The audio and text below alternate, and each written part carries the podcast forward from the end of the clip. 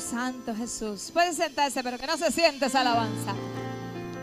Qué lindo es el Señor. Qué lindo es el Señor. ¿Cuántos pueden decir amén? Qué lindo es el Señor. Es que Dios es lindo. Te amamos, Jesús. Dios le bendiga, iglesia. Ponga su mano en su corazón y dile, Señor, háblame. Señor, háblame. Señor, háblame. Si algo hermoso tiene el Espíritu Santo que conoce tu corazón y el mío y sabe nuestras necesidades. Háblanos, Señor. Háblanos, Señor. Gracias, Jesús. Y como todas las semanas siempre le pido, Señor, ¿qué tú quieres que nosotros compartamos? Pero más que eso, en un momento de adoración, en un momento de hablar con Él, empiezo y digo, Señor, yo quiero más de tu Espíritu, del Espíritu Santo. Y es hermoso porque Pastora Jady mientras hablaba en el estudio bíblico decía, es que este es el tiempo, esta es la era, esta es la dispensación del Espíritu Santo. Este es el tiempo donde el Espíritu Santo está entre nosotros. Y recordando eso, no les puedo negar que estando en oración y estando en ese tiempo con Dios, a mí me encantan las madrugadas. Amén. Y me encantan por el hecho de que el celular no, no interrumpe donde no hay ninguna otra cosa. Y el silencio invade. Pero dentro de ese silencio que mucho se puede escuchar cuando empieza a hablar con Dios. Y yo le decía, Señor, este es el tiempo donde el Espíritu Santo ha sido dejado con nosotros, para bendición de nosotros, para ayudarnos a nosotros dice que Él es nuestro consolador. ¿Cuántos han necesitado un consuelo alguna vez? Yo muchas veces. Que no, no sé ni cómo explicar quizás lo que mi corazón siente, pero allá el Espíritu Santo, que sí lo sabe, viene y nos consuela. El Espíritu Santo es nuestro guía, el Espíritu Santo es el maestro. Aleluya, eso es como me encanta que se adore así. Ese es el Espíritu Santo. Y era necesario que Jesús se fuera. Porque si no, no íbamos a tener acceso todos nosotros a Jesús. Porque Él vino en carne, como tú y como yo, para que nosotros pudiéramos entender que Él pasó lo que nosotros pasamos. Pero dijo, espérense, yo necesito irme porque no puedo estar en todos los lugares a la vez.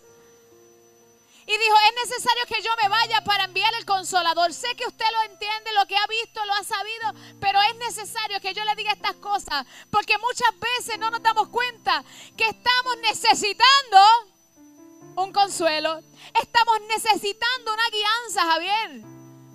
¿Cuántas veces nos hemos preguntado qué camino tomar, qué decisión tomar? Hemos necesitado que nos enseñe muchas cosas que no sabemos. Y el Espíritu Santo fue dejado por eso. Y en ese momento no les puedo negar que mi oración era, por favor, ayúdame a conocer tu Espíritu Santo más. Señor, ayúdame, por favor, a conocer, porque Él fue dejado para enseñarnos y revelarnos, que fue lo que seguimos hablando, destapar, descubrir quién es Jesús y que por Jesús somos salvos. ¿Cuántos somos salvos? Pero que conoce a Jesús ha conocido al Padre. Y que conoce al Padre conoce a Jesús. Entonces ya nos hacemos hijos, no bastardos. Nos hacemos hijos, no una persona ajena. Eres hijo. ¿Tú sabes qué es? Eres hijo. Somos hijos. Y sucede que en ese momento, mientras yo estoy hablando con Dios, le digo, Dios, yo necesito que tú me hables. Y me hace recordar el primer momento donde la manifestación del Espíritu Santo fue a todos. ¿Y cuándo fue eso? En el día de Pentecostés. Retomo el libro de los Hechos, capítulo 1. Y voy otra vez a una historia que la he leído y la he leído y la he leído porque somos apasionados por el Espíritu Santo. Y la leemos otra vez. Y leo el capítulo 1 y vayan conmigo. El libro de Hechos, capítulo 1, versículo 4 y 5 y 7 y 8. Y lo voy a leer en la traducción lenguaje actual. Porque me gusta utilizar esta traducción porque es en arroz y habichuela. Y viene y dice, en el versículo 2, dice Jesús, dice, hasta aquel día que subió al cielo, Jesús murió en una cruz, pero resucitó y luego apareció a los apóstoles que había elegido. Durante 40 días les demostró que estaba realmente vivo. ¿Saben que Jesús está vivo? Yes. Y dice, y siguió hablándoles del reino de Dios. Dice, un día en que estaban todos juntos. ¿Cómo estaban? ¿Y como nosotros estamos aquí? Yes. Oye esto. Dice, Jesús con el poder del Espíritu Santo les ordenó, no salgan de Jerusalén. Esa fue la instrucción. No salgan de Jerusalén. ¿Cuál fue el mandato? No salgan de Jerusalén. Eso fue lo que les dijo Jesús. Y dice más, esperen aquí, o sea, en Jerusalén, hasta que Dios mi Padre cumpla su promesa, de la cual yo les hablé. Juan bautizaba con agua, pero dentro de poco tiempo Dios los bautizará con el Espíritu Santo. ¿Esperen dónde? En Jerusalén. Le dijo, no se vayan de aquí, Dios te bendiga. Y dice, entonces el versículo 7, Jesús le respondió, solo Dios decide cuándo llevar a cabo lo que él piensa hacer. Pero quiero que sepan que el Espíritu Santo vendrá sobre ustedes y que recibirán poder para hablar de mí. ¿Para qué van a recibir poder? Ah. Ah, amén. Eso es.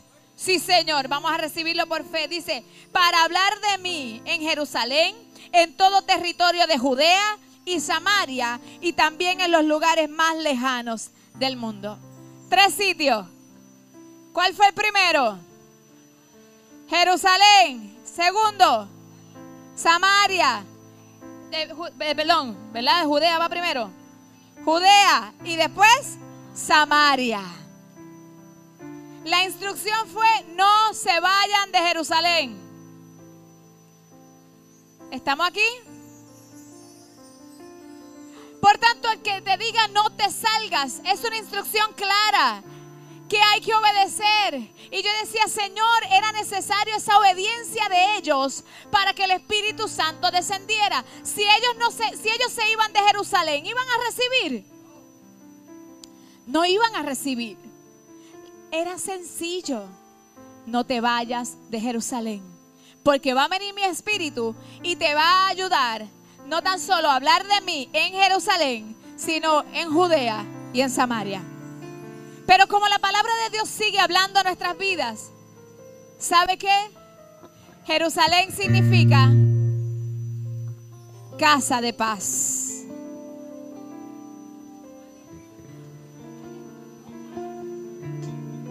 ¿Sabe lo que está diciendo el Señor?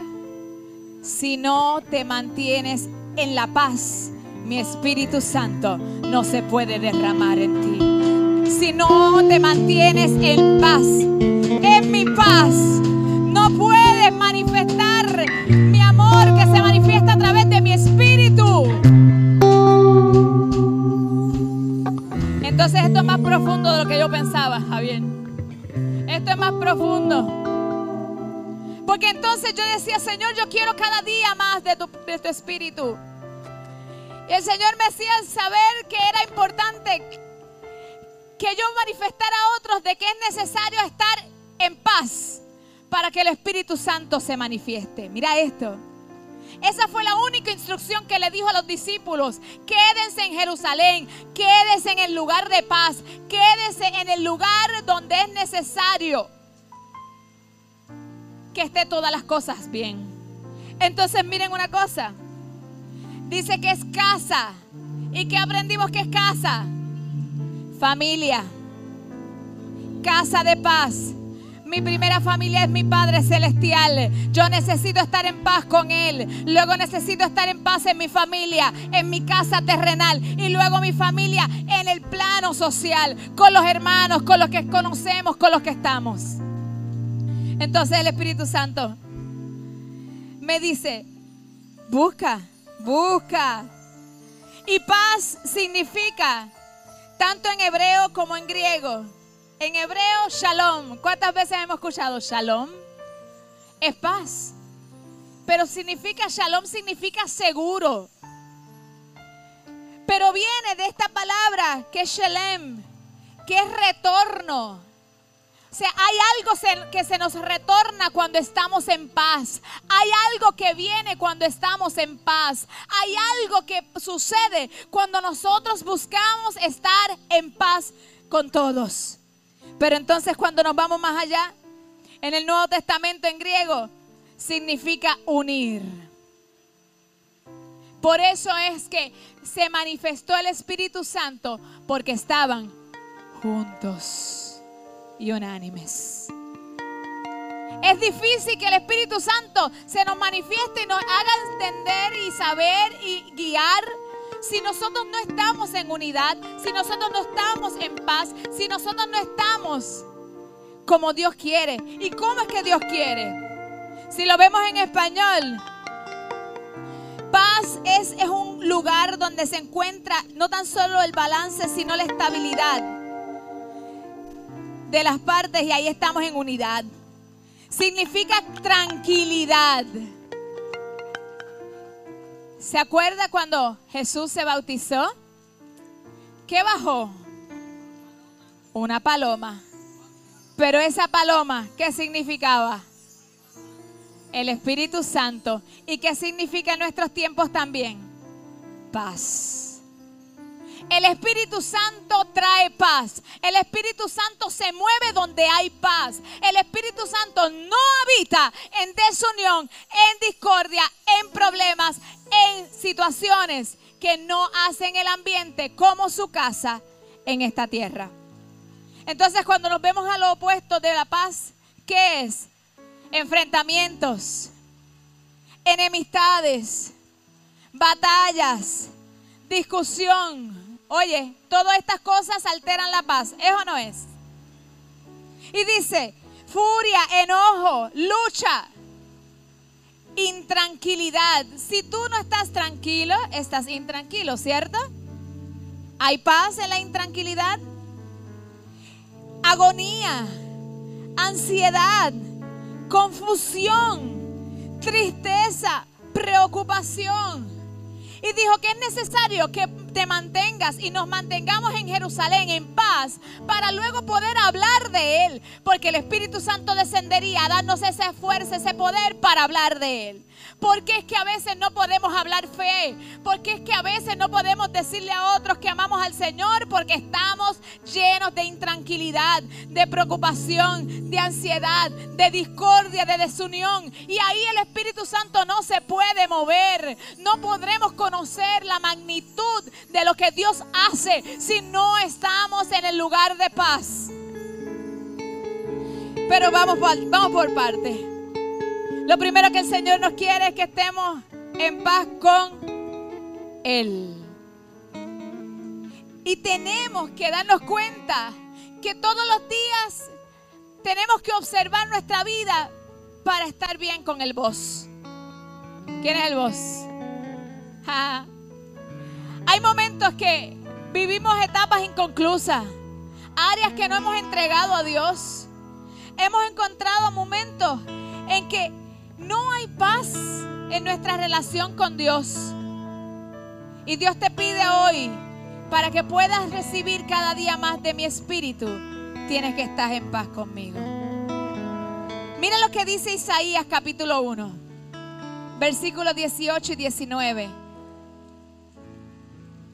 Traducción lenguaje actual dice, vengan ya, vamos a discutir en serio, a ver si nos ponemos de acuerdo. Si ustedes me obedecen, yo les perdonaré. Sus pecados los han, manchado como una tinta roja, pero yo los limpiaré. Oye, los dejaré blancos como la nieve. Entonces comerán de lo mejor de la tierra. Dice, vamos a estar a cuentas. Vamos a estar a cuentas. Cuando decimos vamos a estar a cuentas, yo tengo que ir donde ti dice, ¿qué te debo, Alexander? Y lo que te debo tengo que pagarlo, tengo que ponerlo. Y dice, ven, vengan a cuentas conmigo, vengan a cuentas conmigo. Porque donde primero tenemos que estar en paz es con Dios. Porque no le vamos a poder agradar a todo el mundo. Vamos a vivir en esta vida situaciones que es mejor y es necesario entender que tenemos que obedecer a Dios primero que a los hombres. Entonces, si no entendemos eso y estamos a cuentas con Dios, olvídese de lo demás. Puede usted pasar escasez y yo también, pero si estamos a cuentas con Dios, sabes que las ventanas de los cielos se abren, se derrama bendición hasta que sobreabunde en su justo momento. Pero tenemos que estar a cuentas con Dios. Hay muchas veces que nosotros sabemos que en nuestro interior hay cosas que hay que arreglar. Y a veces lo hemos ignorado, lo hemos echado a un lado. No queremos enfrentarlo, yo lo entiendo. Son situaciones que son difíciles de enfrentar. Pero si queremos ir a un mayor nivel de relación con Dios, conocerlo más, conocer su espíritu, tenemos que estar en paz con Él. Y dice, entren a cuentas conmigo, obedézcanme. Si algo hace Dios con el hombre, es que pone algo en nosotros que te dice lo que tenemos que hacer aunque nadie nos lo diga. ¿Eso no es? Eso tenemos que obedecer. Dice Romanos 5.1, dice, justificados pues por la fe, como nos decía el hermano. Tenemos paz para con Dios por medio de nuestro Señor Jesucristo. Justificado significa rendir. Ríndete, rindámonos a Dios, porque a través de la fe en Él podemos tener paz, podemos tener paz con Dios. Se puede caer el mundo alrededor, pero si estamos en paz con Dios, tú sabes que siempre, oye la palabra, es un absoluto, siempre sacará la cara por ti.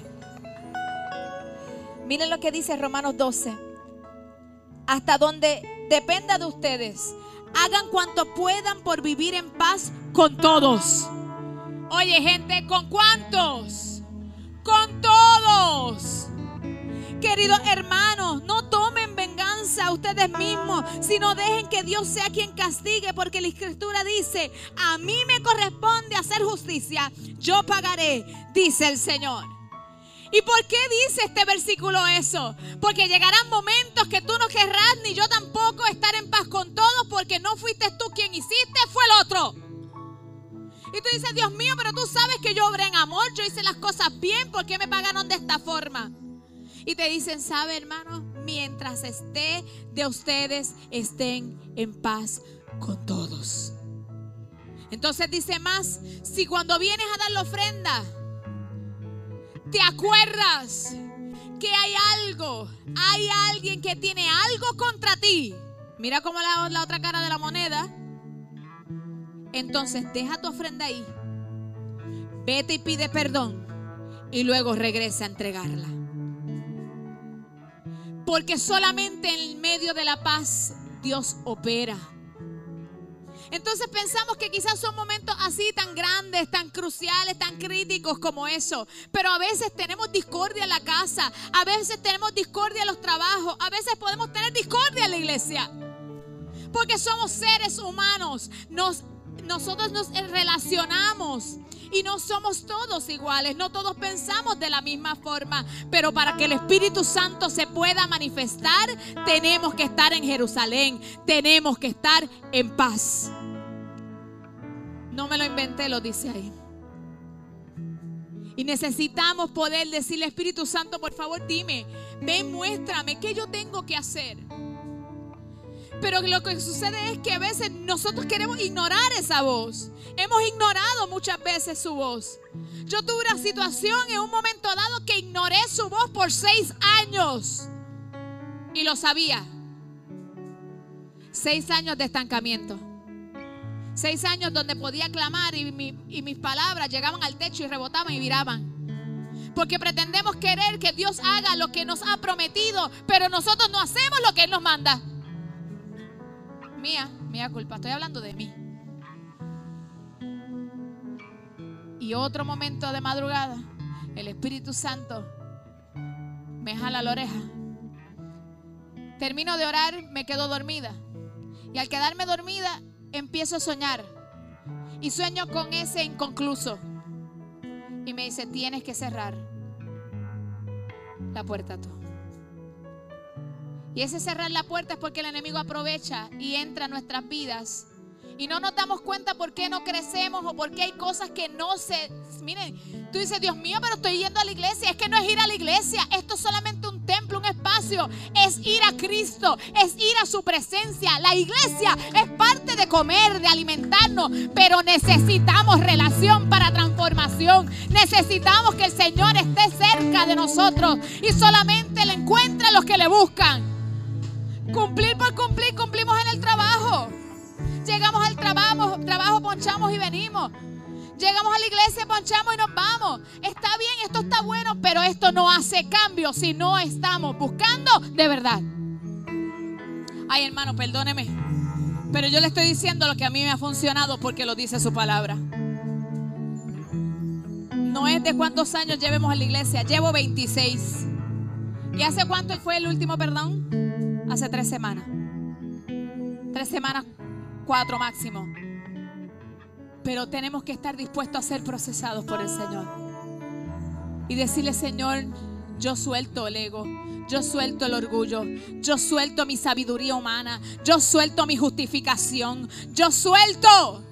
Tengo que soltarlo, porque jamás creceremos si no lo hacemos. Pero muchas veces estamos en paz con Dios Estamos en paz con otros, pero no estamos en paz con nosotros mismos. Y tenemos que también estar en paz con nosotros. Porque cuánto nos culpamos los errores del pasado y ya Dios lo perdonó. ¿Cuánto le hacemos caso a las voces del enemigo diciéndonos y recordándonos aquello que sí fallamos, fallamos? Claro que sí, todos fallamos. Pero Dios quiere que lo sueltes, suéltalo, suéltalo, ya Dios lo perdonó. Quiero que estés en paz contigo mismo, que puedas descansar sabiendo que ya la sangre del cordero nos ha limpiado. Nos ha limpiado y nos ha hecho hijos. Pero necesitamos saber que para poder conocer la manifestación plena de su espíritu, que es su guianza, que es su consuelo, que es su revelación, que es que nos enseñe, que nos use. ¿Cuánto hemos dicho Dios, úsame? ¿Verdad que sí? Y a veces decimos, Padre, no veo que me quiera usar o no veo qué está pasando. Analicemos en dónde hay que estar en paz. Vamos a leer la palabra. Dice, hay momentos que nosotros tenemos que recordar que para poder estar en paz tenemos que soltar a través de la oración. La Biblia dice en Filipenses 4:6, no se aflijan por nada, sino preséntenlo todo. ¿Cuánto vamos a presentar? Todo. A Dios no le molesta que le digamos las cosas, ni, ni si parece bobo. No, no, no, no, todo. Dice, preséntelo todo a Dios en oración. Pídale y dele gracias también. Estas son las instrucciones, pedir y dar gracias. Entonces mira la, la respuesta. Así Dios les dará su paz, que es más grande que el hombre puede entender esta paz cuidará sus corazones y sus pensamientos por medio de Cristo Jesús. Mateo 5:9 dice, dichosos los que trabajan por la paz, porque Dios los llamará hijos de Dios. Dichoso, dichoso, felices, bienaventurados. ¿Saben cuántas veces estamos en conversaciones que pudiéramos avalar lo que otra persona hizo y nos está contando y dices que de verdad, Diache Rocío, ¿en serio te hizo eso? Esa persona es tácata, tácata, tácata, tácata. Y no deja de ser menos cierto que la persona hizo y sus características con las acciones es tal, pero nos llamó a ser pacificadores. Entonces me toca entonces decirles, Diache Rocío, es verdad. Pero ¿qué tal si se lo dejamos al Señor y oramos por esa persona? ¿Qué tal si le decimos, Señor, que no se te dañe el corazón? Rocío, porque es que de verdad un corazón lastimado es bien difícil caminar. Pero cuando empezamos a ver cómo Dios ve, la cosa cambia. Y empezamos a decir, Señor, tú miraste con ojos de misericordia. Porque quizás esa persona me hizo a mí, pero yo te hice a ti. Y a veces no nos damos cuenta que nosotros también hacemos. Y con todo y eso Dios busca estar en paz con nosotros. Nos busca la vuelta. Y nos dice, ¿sabes? Mientras tú estás buscando paz, yo te voy a llenar. ¿Qué fueron los otros dos lugares que el Señor le dijo que después que el Espíritu Santo llegara iban a ir? A Judea y a Samaria. Cuando nos mantenemos en Jerusalén, en el lugar de paz, y buscar estar en paz con Dios, con los hombres, con nosotros mismos, nos lleva a Judea. Judea significa la alabanza. Viene de Judá. Es entonces cuando podemos alabar con libertad. A veces no entendemos por qué no sale la boca, sale de nuestra boca una alabanza, por qué no podemos alabar. Y es que estamos cargando muchas cosas encima que tenemos que soltar y buscar la paz para que entonces la alabanza fluya, la alabanza haga lo que nosotros no podemos hacer.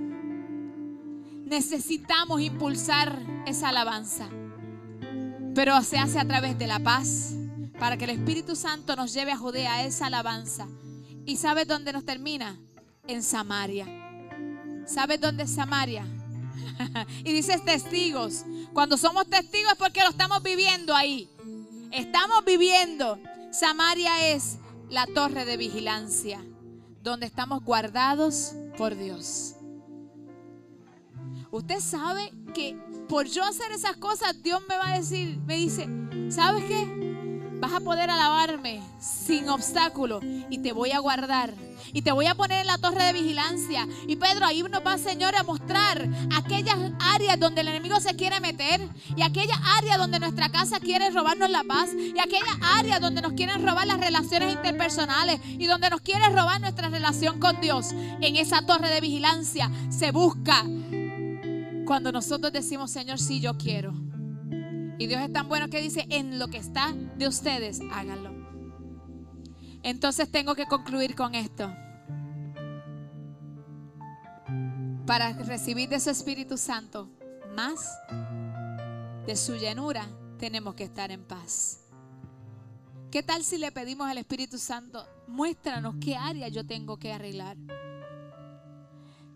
¿Sabe que después que eso sucedió, de esa llamada, y de ese encuentro que yo tuve en un momento dado, yo salí como Mary Poppins.